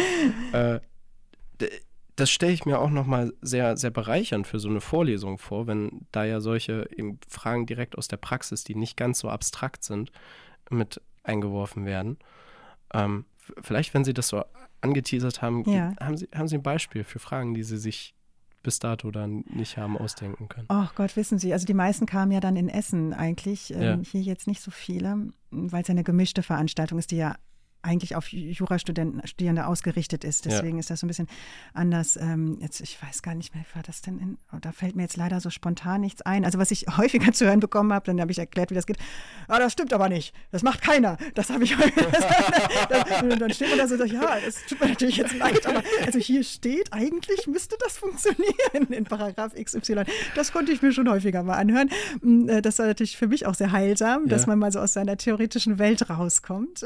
Aber also zerbricht da nicht auch irgendwie was, wenn man nicht die ganze Zeit an sich so Norm aufhält und dann wird man mal so sehr mit der Wirklichkeit konfrontiert? Oh, also so zerbrechlich bin ich nicht. Also ich, nee, nicht. ich meine, das meine ich das, gar nicht. Nee, aber das, ja, ja, das, ja. ich verstehe schon, was Sie meinen. Äh, mm, also ich glaube, dann hätte man ein sehr ähm, Nein, dann hätte man ja ein sehr idealisiertes Bild vom Recht. Und das darf man ab einem gewissen Alter wirklich nicht mehr haben. Also man ist ja auch selbst im Leben unterwegs und ja. sieht ja, dass es äh, Regeln gibt und, und, und auch noch die Wirklichkeit. Das ist ja nun mal so. Also und das ja. ist ähm, wichtig natürlich, dass es die Regeln gibt, aber es ist auch wichtig, dass es die Wirklichkeit gibt und daran zerbricht man nicht, nein. nein ich jetzt auch da zerbricht auch nichts in mir drin. Ich wäre wär jetzt auch mehr davon ausgegangen, äh, so, so also klar, man geht durch das Leben, man hat ein gewisses ja. Alter, in dem man auch eine bestimmte Erfahrung ähm, genau. ähm, mitbringt, aber trotzdem beschäftigt man sich ja, würde ich behaupten, Tag ja. ein, Tag aus ja, mit diesen richtig. grundlegenden Rechten, die wir angeblich alle haben. Ja. Und ich, ich stelle mir das einfach nur frustrierend vor, wenn man sagt, ja, aber so. Und also dieses typische Prinzip von Recht haben und Recht bekommen Ding. Das, das ist, da haben Sie schon recht. Das fällt mir natürlich im Sozialrecht nochmal besonders schwer, wenn ich das so mitbekomme, weil das ja dann äh, schon Menschen in häufig in ganz besonders prekären Lebenslagen sind. Und äh, wenn die dann scheitern an so tatsächlichen oder an bestimmten Verhaltensweisen, letztlich, ich, ich kann nur für meinen Teil sagen, als ich den Elterngeldantrag ausgefüllt habe, bin der kam zurück. Ne? Also ja. darf man natürlich laut nicht sagen, ja. aber offensichtlich habe ich da auch irgendwas falsch gemacht. Und ich behaupte mal, das muss doch jemand können, der zwei Staatsexamina und eine Promotion hat. Ja. Und das sind so Sachen, nun gut, da gab es das Elterngeld noch nicht so lange und äh, nun bin ich auch nicht gut, Formulare sind jetzt auch nicht meine Stärke, das wird Ihnen jeder bestätigen können, der mich kennt. Aber, äh, aber das sind dann schon so, in der Tat, das sind dann so Situationen, da, naja, da, also ich kann nicht sagen, dass ich mich darüber freue. Also mein Elterngeldantrag geschenkt, ne? das war jetzt ja. nicht das Problem. Das war nur, geht ja um ganz andere Situationen und ganz andere Lebenslagen. Und da ist das in der Tat schon manchmal frustrierend. Das, das, da haben Sie völlig recht. Und wie geht man in der Vorlesung dann damit um, wenn da einfach so gesagt wird, naja, das ist so, aber wird offenbar nicht so gemacht? Naja, dann, äh, da habe ich dann, also die ersten Male war ich natürlich irgendwie, das kannte ich auch so gar nicht von den Jura-Studierenden. Ja. äh, das da erstmal war ich so ein bisschen sprachlos äh, und irgendwann habe ich mir dann versucht, also äh, anzugewöhnen, nochmal zu erklären, also naja, wie, wie man dann vielleicht dann nochmal hingehen kann und ne, dass man versucht, vorsichtig, nett die Rechtslage nochmal darauf hinzuweisen, auf die Rechtslage nochmal hinzuweisen. Es ist ja, aber ob es dann funktioniert, wissen Sie, das weiß ich nicht. Ich hm. bin ja nie in der Situation gewesen. Hm. Naja. Und dann, was sich da noch für mich als Frage anschließt, mhm. gerade als Sie noch in Duisburg Essen gelehrt haben, ja. stelle ich mir die Art und Weise der Veranstaltung, wenn das vor allem ähm, Erziehungswissenschaftler mhm. sind, ganz Sozialarbeiter anders, vor allem. So, Sozialarbeiter, ja. Verzeihung. Ja, äh, ganz anders vor, als wenn da hauptsächlich Sicher. Menschen aus der juristischen Fakultät. Wie sehr muss man da die Art und Weise der Lehre anpassen? auf das, also wie kann Klar. man sich das vorstellen? Naja, man muss natürlich ganz, also man muss da schon alles umstellen, das ist ja. sicherlich, weil hier irgendwie, ja auch alleine schon unsere Sprache, ne, ja. daran sind die Studierenden, irgendwann gewöhnen sie sich dran, steht ja auch in jedem Buch, dass sie ständig lesen und so, das, äh, das, das, das, das geht dann schon. Ähm, ja, das ist mir am Anfang, da musste ich auch erst viel lernen. Das war schon didaktisch, muss ich sagen, eine Herausforderung. Ob ich es überhaupt irgendwann geschafft habe, das weiß ich auch nicht. Ne? Da müssen Sie die, die Absolventen fragen. Also, ähm, also ich habe schon, das ist die Gratwanderung, ja. Also viel versucht schon zu vereinfachen und so ein paar Ballast ähm, äh, in Anführungsstrichen abzuwerfen. Großartige Meinungsstreitigkeiten oder so, die legt man dann nicht so sehr dar. Man versucht dann schon auch und vor allen Dingen auch aus der Praxis zu denken, also welche Informationen sind für Sie jetzt wichtig. Ne? Also welche, das sind dann vielleicht andere Paragraphen als die Grundsatznorm XY. Hm. Ne? Also die erwähne ich natürlich auch, die sollen schon das Gerüst kennen, aber der, die Gewichtung ist eine andere, in hm. der Tat. Vier Jahre später, ja. 2017, sind sie dann an die Friedrich-Schiller-Universität in Jena gekommen. Das stimmt. Das, das ist schon mal gut, dass Ihr Lebenslauf da korrekt ist. Ja, den habe ich ja geschrieben. Also das hoffe ich mal. Äh, warum haben Sie dann den Ort gewechselt? Wie meinen Sie den Ort? Achso, warum ich weggegangen bin? Genau, warum sind Sie Duisburg-Essen weggegangen? Ja, ähm, das war ein Angebot, das ich nicht ausschlagen konnte.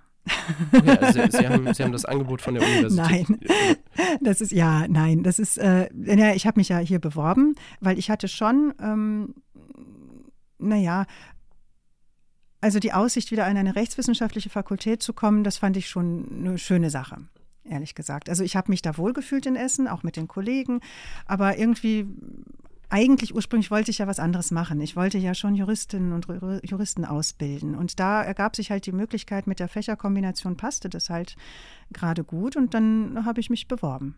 Und dann, ja. Und da sind Sie ja echt noch gar nicht so lange hier. Echt? 2017. ah, ganz frisch quasi. Ja, ja, ich weiß jetzt nicht, wie, wie, lange normalerweise so Professoren an, an der Universität sind. Das ist ja. unterschiedlich. Manche bewerben sich ja nochmal neu. Das ist sehr, ja. Und äh, was da vielleicht jetzt interessant ist, jetzt haben ja. Sie da relativ lange in Duisburg und Essen das gemacht. Ja. Haben sich eine komplett andere Art und Weise der, der Lehre angeeignet. Mussten Sie sich das jetzt wieder rückaneignen? Ach, wissen Sie, das kommt sofort wieder. Wenn man das Juristen ist, dann. das steckt ja dann. Ja. Man ist ja selbst auch damit groß geworden. Also sicher, ich musste meine, meine sozialrechtlichen Vorlesungen konnte ich jetzt nicht verwenden für ja. hier sozusagen. Ne? Das ist klar, das habe ich dann alles ein bisschen umgestrickt wieder. Aber das war jetzt nicht so, nicht so schwierig. Ich würde auch sagen, ja. Und zwar habe ich die Instagram-Fragen, die noch über äh, eingingen, in mhm. drei verschiedene Kategorien unterteilt. Mhm. Wir hätten eine Kategorie Studium und Lehre. Mhm. persönliches Leben mhm. und äh, Cat-related. Sie dürfen sich gerne aussuchen, womit wir anfangen. Egal. Ich muss ja, denke ich, alles machen, ne? Sie, Sie müssen alles machen, das ist wahr. Legen Sie los. Dann machen wir äh, das Kürzeste sofort. Persönliches Leben. Wie schaffen Sie es immer so perfekt auszusehen?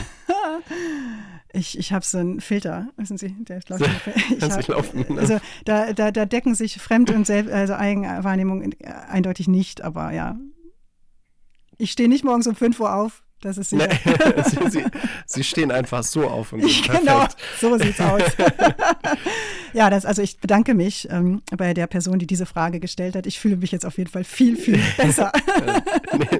Nehmen Sie das immer mit, wenn Sie morgens aufstehen? Ja, ja, das werde ich jetzt. Ich werde das neben meinen Spiegel hängen. Herzlichen Dank. Aber es geht wirklich vielen so. Also wenn ich, das Aha. muss ich jetzt einfach mal so, äh, okay. so schleimerisch raushauen. Aha. Ich, ich kenne so ein paar Kommilitonen, die sagen immer, dass sie, dass sie super aussehen, wenn sie wenn sie so in die Universität kommen. Okay. Auch so in Sachen ähm, Outfit-Design.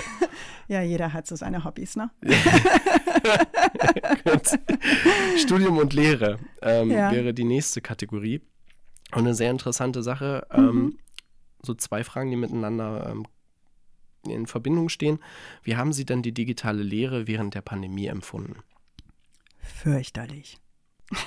fürchterlich im Sinne von, Ihnen hat es nicht gefallen oder fürchterlich im Sinne von. Es war so einsam. Also so einsam, ich, ja, ja, also ich muss schon sagen, also da haben mir doch die, die Studierenden ganz schön gefehlt. Ja. Also es klingt jetzt, das klingt jetzt meinerseits fast ja schon schleimig, aber es ist wirklich fürchterlich, äh, wenn man da so also man hat ja so gar keine Rückmeldung. Ja. Also wenn ich im Hörsaal stehe, okay, die Rückmeldung ist manchmal auch hart, ja. Wenn mich der Siebte angähnt, dann ist das natürlich eine Rückmeldung, die ist jetzt auch nicht so, dass die mich so ne, begeistert. Aber es ist eine Rückmeldung. Und dann weiß ich, okay, strenge ich jetzt mal wieder ein bisschen an, ne, sollen alle mal wieder wacher werden. Äh, aber, aber dieser, dieser Bildschirm, oder beziehungsweise ich habe das ja hauptsächlich so gemacht, dass ich im Multimedia-Zentrum das sozusagen aufgenommen habe und einen Livestream. Also ich habe das nicht über, ich habe das nicht über Zoom gemacht. Ja. Ne, und dann, äh, und dann, dann guckt man die ganze Zeit in eine Kamera. Also das ist wirklich, also ich kam mir vor wie eine Nachrichtensprecherin. Ja. Und es war wirklich langweilig. Hat mir keinen Spaß gemacht. Da muss ich jetzt bloß gerade ähm, ja. bei dieser Rückmeldung hinsichtlich des mhm. Gehens, muss ich jetzt einfach aus äh, persönlichem Anliegen heraus eine Lanze für alle Studierenden dort brechen. Weil ich persönlich zum Beispiel bei so einer Vorlesung um acht, da klar gehe ich da, das heißt aber nicht, dass ich die Vorlesung uninteressant finde, sondern ja. hat es also Nein, ich versuche das auch nicht persönlich zu nehmen, aber es ist schon naja, natürlich nehme ich das persönlich. Aber nein, also ich muss ja, ich muss ja, ich, ich sehe ja die Menschen und ich, natürlich verstehe ich auch, dass man müde ist und vielleicht hat man auch am Abend vorher gefeiert und umso netter, dass man dann da ist und so weiter und so fort. Alles, ich nehme das jetzt nicht der Person selbst übel, ja. aber ich muss ja schon schauen, wie die anderen gerade so und wenn alle so vor sich hin vegetieren, dann ist ja was falsch an meiner Vorlesung. So, da muss ich ja auf, muss ich ja drauf achten. Also das mhm. ist ja, mhm. ne, das ist ja, das ist ja klar, das ist ja eine unmittelbare Rückmeldung. Und auch das Gähnen, wenn einer gähnt, okay. Aber wenn es doch sehr viele sind, dann muss man sich doch schon mal hinterfragen. Vielleicht, vielleicht gibt es ja einfach nur sehr viele, die nicht so früh aufsteher sind. Und deswegen. Äh ja, aber es ist nicht so, dass alle meine Vorlesungen morgens um 8 sind. Ja, das, das, ist, auch, das ist auch wahr, aber manche kommen ja auch um 10 noch nicht so gut. Aha. Ja, also keine Sorge, ich, äh, ich, äh, ich, ich kann mir auch Gesichter ganz schlecht merken. Also wer auch immer mich angähnt, ich kann es der Person gar nicht übel nehmen, weil ich sie vielleicht gar nicht wiedererkenne. Also aus Versehen, ja, weil ja. ich ja meine Brille nicht trage. Deswegen, ja. ähm, aber ansonsten, äh, nein, nein, aber man muss ja schon drüber nachdenken. Ist ja schon seltsam, wenn man zu oft angegähnt wird, ja, wenn sie sich da keine Fragen das, stellen. Das heißt, das heißt ja nur, dass es ihnen sehr wichtig ist, dass das auch gut ist ihre Veranstaltung. Ja, also zu langweilig sollte sie wirklich nicht sein. Also das wäre schon, das fände ich schon schade. Es gibt da so einen Grad von mittellangweilig ja, bis das mäßig kann ich noch ertragen. ja, ich will mich ja selbst auch nicht langweilen. Stellen Sie sich vor, ich bin ja auch, stehe da ja auch 90 Minuten. Ja, und vor, vor allem müssen Sie das ja irgendwie jedes halbe Jahr oder jedes ganze Jahr nochmal machen, richtig? Nicht zwingend. Also es gibt schon Wiederholungen, aber wir haben schon einen gewissen Wechsel. Also es ja. gibt ein paar Mal hintereinander macht man das, aber dann macht man auch irgendwann wieder was anderes. Mhm. Da, das stelle ich mir nämlich insgesamt ja. das Dilemma aller Lehrpersonen, mhm. dass man ja irgendwie Spaß an dem Thema hat. Ja. Aber ich glaube, so eine Wiederholung, eine stetige und ständige, ja. stelle ich mir da doch ernüchternd vor. Das, das mag sein, wobei, äh, da sind wir ja jetzt in einem Gebiet, das, also um mal zu meinem Kernfach Sozialrecht zu ja. da, da passiert ja viel. Das, äh, das finde ich, äh, da, da, da stellt sich das gar nicht so sehr hm. ein. Also, weil es gibt immer mal wieder eine Reform. Also, ich, ich, ich kann im Sozialrecht nicht eins zu eins die Vorlesung vom letzten Jahr nehmen oder so. Das würde nicht, also, vielleicht klappt es ganz ab und zu, wird es vielleicht mal klappen, aber eigentlich ist das hochgradig gefährlich. Hm. Also, deswegen da, äh, das ist entspannt. Und im Zivilrecht wechseln wir uns ja immer ab und da gibt es ja auch Materien, die etwas ähm, ähm, schnelllebiger sind als andere. Hm. Nochmal Thema digitale Lehre, da ja. war ja noch eine verknüpfte Frage. Ähm, äh, sehen Sie die digitale Lehre als Chance? oh, Gott, das weiß ich ehrlich gesagt nicht. Ich glaube, wissen Sie, die, die Gefahr, die ich so gesehen habe bei der digitalen Lehre, ist, also sicherlich ähm, so ganz neutral, wenn man das so versucht, nur diese Elemente zu nehmen, bestimmt gibt es da Chancen, aber so ehrlich gesagt sehe ich eher so, da hatte ich das Gefühl, die Gefahr ist, dass wir die Studierenden verlieren, vor hm. allen Dingen. Ähm, weil sie halt eben die Möglichkeit bietet, allen die Möglichkeit bietet, sich so zurückzuziehen. Und der Austausch ist doch recht wichtig an einer Universität. Sie haben doch bestimmt schon mal eine Hausarbeit geschrieben. So. Und wenn man sich da so gar nicht austauscht mit Kommilitonen, es ist einfach schwieriger dann, ist ja, ja, klar. Also unser Fach lebt ja auch vom Austausch.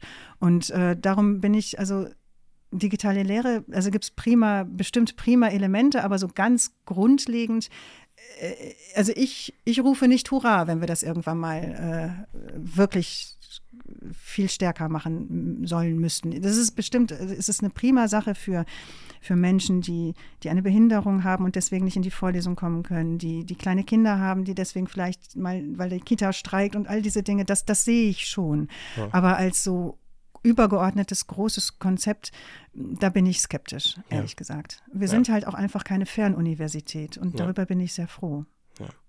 Weiterhin äh, Thema Universität, das mhm. äh, hätte man auch früher ansprechen können, aber Na jetzt ja. machen wir es jetzt. Machen wir es jetzt. Warum haben Sie denn überhaupt Jura studiert? Hm. also, äh, ich weiß nicht, wie es Ihnen ging. Ich konnte mir jetzt unter Jura nicht so ganz genau was vorstellen. Also bin da jetzt auch nicht familiär vorgeprägt in keiner Weise oder so. Ähm, also ganz ehrlich, es war für mich war es so, dass ich sehr ich wollte eigentlich irgendwie schon mal alles studieren. Äh, was ich aber eigentlich auch gerne studiert hätte, wäre Romanistik gewesen. Hm. Wo wir wieder bei Frankreich wären. Ne? Hm. Ne? Womit ja ein LLM im englischsprachigen Raum umso abwegiger wird, wenn man drüber nachdenkt. Ja, ist verstehen, abwegig. Ja? also, ja. Und, ähm, äh, und äh, aber Romanistik, das wäre dann ja sowas gewesen, da hätte ich, da wusste ich überhaupt nicht, was, was soll man damit machen. Oh. Und äh, also kann man prima Sachen mitmachen, aber das kam mir so als Schülerin so, so viel zu vage alles vor. Und ich ähm, ich habe mich dann informiert, es gibt eben ja diesen Studiengang und dann habe ich mich ein bisschen mehr über Jura informiert. Und das war die Möglichkeit, zwei Jahre dann nach Frankreich zu gehen. Und da hatte ich den Eindruck, soweit man das dann in dem Alter beurteilen kann, dass das ja etwas recht anwendungsbezogenes ist. Also eigentlich ja wirklich mit unserem konkreten Leben wirklich viel zu tun hat. Und das fand ich dann gut. Ja, vor allem das Sozialrecht. Ich sage Ihnen, über das Sozialrecht habe ich nicht ansatzweise nachgedacht. Ich wusste nicht mal mehr, dass es das gibt, als ich mich für dieses Studium entschieden habe. Aber zum Glück gibt es das ja. Ist Ihnen am Studium da irgendwas schwer gefallen? Allgemeines Verwaltungsrecht. Also, das, das, mein, das, kann ich Ihnen direkt so sagen. Also das ist mir schwer gefallen. Ähm, dann, als dann das besondere Verwaltungsrecht kam, da habe ich gedacht, ach so, jetzt verstehe ich das endlich, wofür das alles gut ist. Das ist mir schwer gefallen. Das muss ich sagen, ja. Wie sind Sie dann an die Materie rangegangen? Vielleicht auch so als äh, eine Art Hilfestellung für die, die das ja, ja äh, alle hören. Wie kann man damit umgehen, wenn man da wirklich nicht so ganz versteht, worum es geht. Genau. äh, naja, ehrlich gesagt, mein, mein Motto war halt durchhalten. Ne? also, zur durchhalten, gehen. zur Vorlesung gehen, Klausur schreiben, irgendwie bestehen und dann denken, gut, vielleicht verstehst du es später irgendwann mal. Ja. Also und das hat dann, äh, das, das ist etwas, was ich glaube, das ist in der Tat etwas, was ich ja gerade, nun mache ich ja jetzt kein Verwaltungsrecht, ähm, aber im, im, Zivilrecht geht das, glaube ich, manchen, weiß ich nicht, wissen Sie besser, manchen Studierenden vielleicht so, dass man nicht unbedingt immer sofort versteht, was soll dieses Schuldrecht allgemeiner Teil zum Beispiel oder äh, wofür ist das gut. Und da kann ich, glaube ich, insofern beruhigen, als dass, also zumindest ging es mir so, dass im Laufe des Studiums immer sich immer mehr erschließt, also weil die Zusammenhänge irgendwann nachvollziehbarer werden.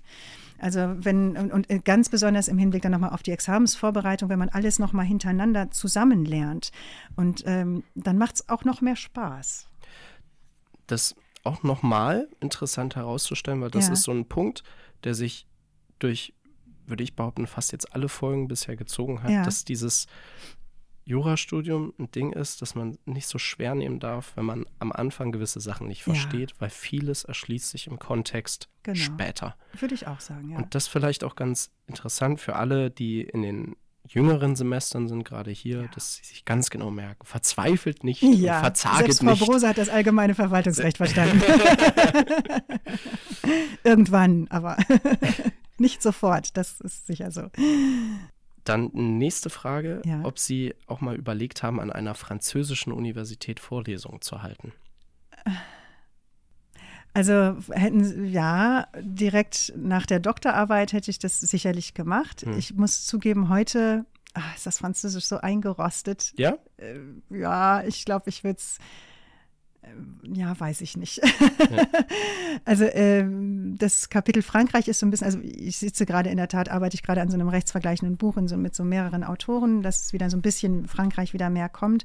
Aber insgesamt äh, ist das so ein bisschen abgeschlossen, würde hm. ich sagen. Hm. Ja. Hm. Gut, das wären auch unsere Fragen zur Kategorie Studium und Lehre gewesen. Aha, das war ja die ungefährliche, ne? Das waren, das war jetzt ja beides alle ungefährlich und ich, ich weiß nicht, wie gefährlich sie ähm, die, die, die katzenbezogenen Fragen finden werden. Aber wir gehen das jetzt einfach mal so durch. Okay. Erste Frage: Wie viele Katzen haben Sie? Ja, es müssen un unsäglich viele sein, ne? die armen Studierenden. Vielleicht muss man ja erklären, also für diejenigen, die bei mir keine Vorlesung gehört haben, also was da eigentlich unmöglich ist, wenn ich das mal anmerken darf, weil jeder braucht Schuldrecht AT. Aber ähm, es, äh, sie sind manchmal ein Beispiel und es gibt sie wirklich und es sind zwei zwei Katzen. Ja. Daran anschließend wäre gleich die Frage einer anderen Person, wie denn ihre Katzen heißen.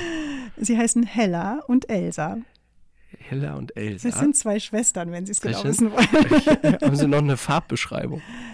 Äh, Googeln Sie Siam-Katze, dann wissen Siam, Sie, wie sie aussehen. Siam-Katze. Haben blaue Augen und sind so äh, hell vorne und ein bisschen dunkler am Rest. Ja. Ach, weiß ich nicht. Ja. Gibt ja Google.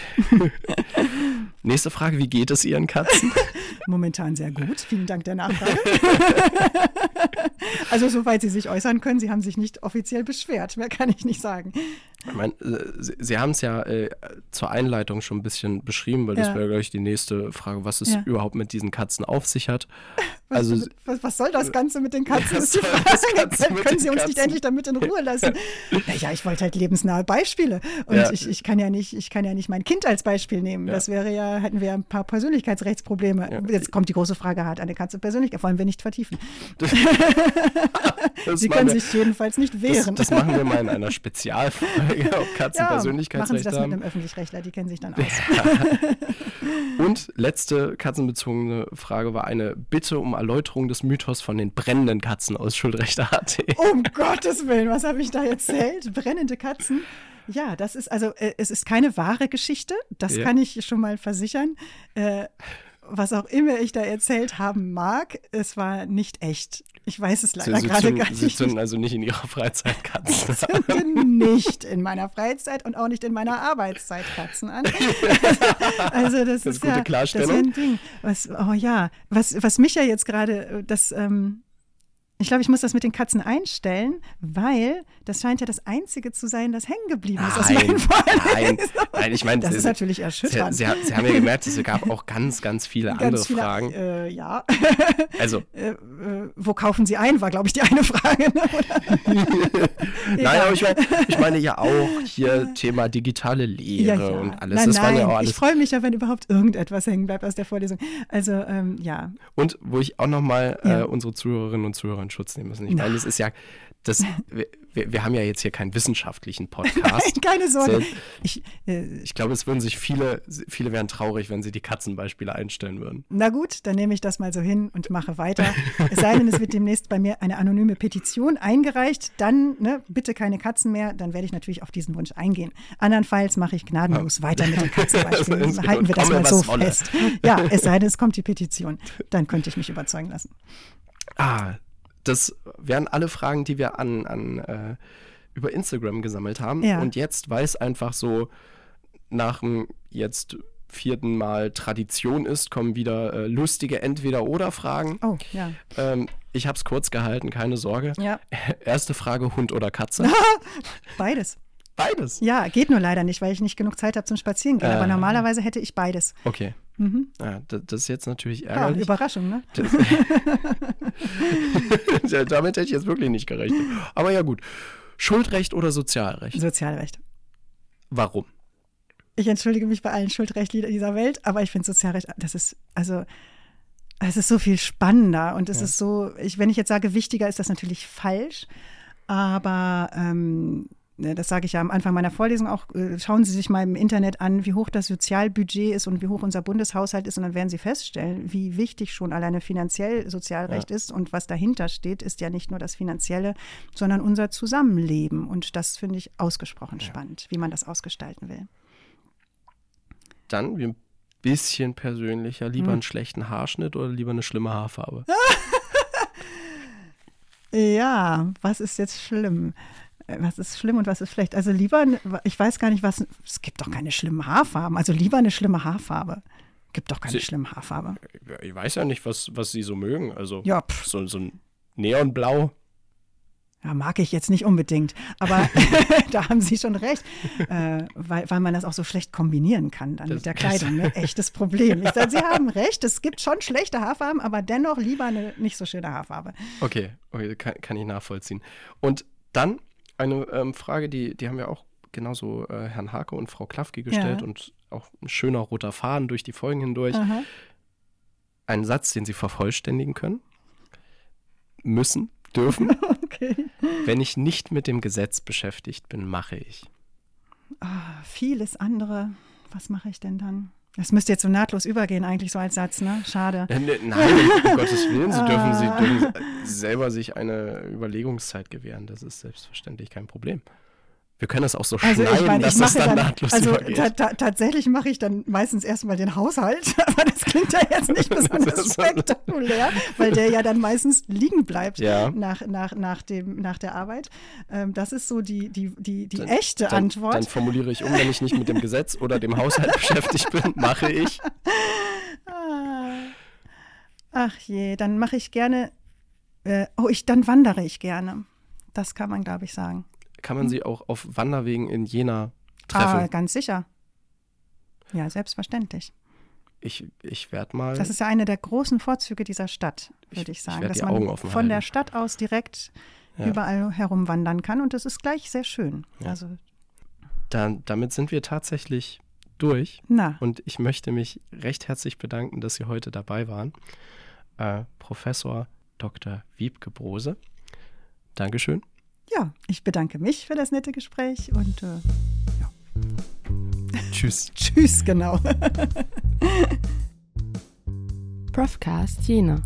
Präsentiert vom FSR der Rechtswissenschaftlichen Fakultät der FSU Jena.